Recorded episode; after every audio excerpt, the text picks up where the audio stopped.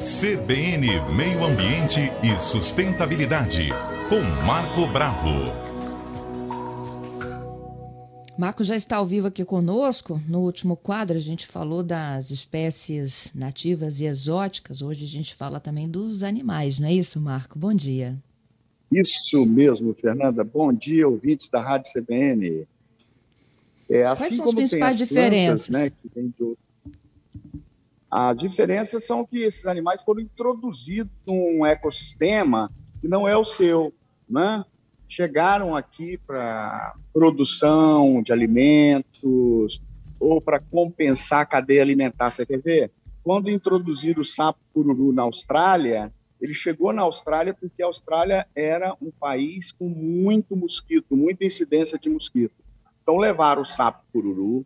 O sapo cururu chegou na Austrália sem predador. As gralhas australianas, quando comiam o sapo, morriam. Porque o sapo tem um veneno, tem uma glândula na área dorsal, chamada glândula paratoide. Aí o que, que aconteceu? As gralhas pararam de se alimentar de, de sapos. Né? Consequentemente, a população de sapos explodiu. Uma superpopulação de sapos, no crescimento numa escala geométrica, e virou um problema nacional.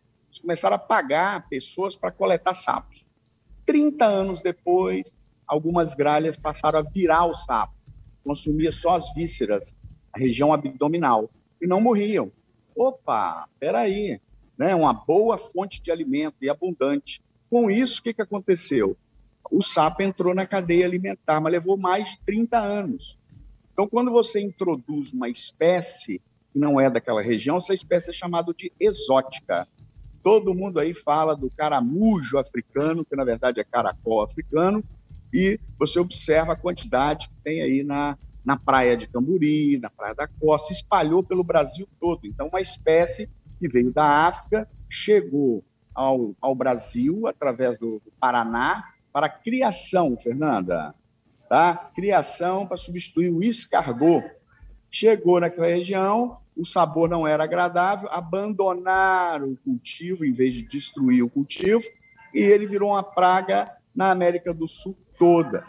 Praia de Camburi, se a gente for agora lá, debaixo daqueles decks, tem centenas de caramujos. Ok, Fernanda? Ok, Marco. Fernanda, e a gente. Está me, tá me ouvindo, bem, Marco? Né?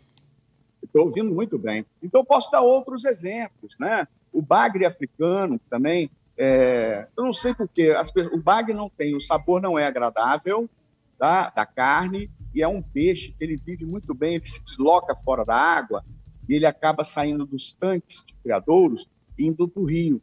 Lá, ele é um predador voraz, ele não tem ninguém para competir com ele por espaço, por alimento, e também não tem predador local. Por que, que ele não tem predador local?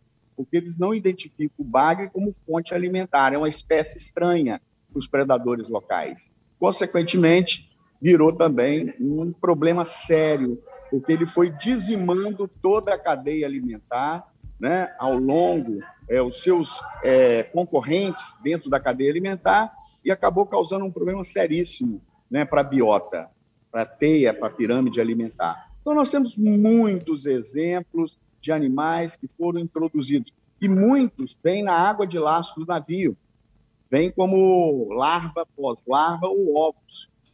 Hoje você tem uma legislação muito rigorosa né, de água de lastro. A água de lastro, o nosso ouvinte que não sabe, é aquela água que fica no porão do navio para dar equilíbrio ao navio, para o navio afundar um pouco mais, por exemplo, para passar debaixo da terceira ponte, você enche um pouco o lastro, o navio abaixa um pouquinho, passa.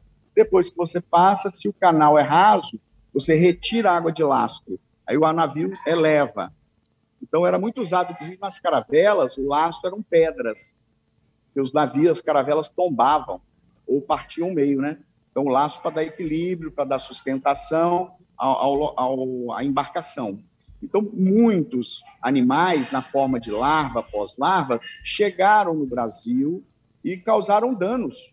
A Austrália, é, esse exemplo que eu dei da Austrália, a Austrália tem inúmeros exemplos. Camelos Levaram camelos para a Austrália, o camelo virou um problema seríssimo naquelas áreas de deserto, que passou a consumir a vegetação dos animais que moravam na Austrália, os animais nativos da Austrália. Então, toda vez que você introduz uma espécie, você pode ter certeza que terá problemas sérios pela frente, não é, Fernanda? Então, o é ideal é, verdade, é sempre né? respeitar a mãe natureza. A cadeia alimentar aqui tem esses componentes bióticos, que são os animais e as plantas, vamos respeitar. Quando eu introduzo uma nova espécie, ela quebra o equilíbrio da cadeia, ela rompe um elo né, dessa grande corrente e é um problema para sempre, né? Até ela entrar na cadeia alimentar, isso duram décadas, Fernanda. É isso, Marco. Obrigada aí pelas explicações e pela participação conosco, viu? Boa quarta para você. Olha aí. Isso aí. Eu, eu que agradeço. Um grande abraço a todos os ouvintes da Rádio CBN.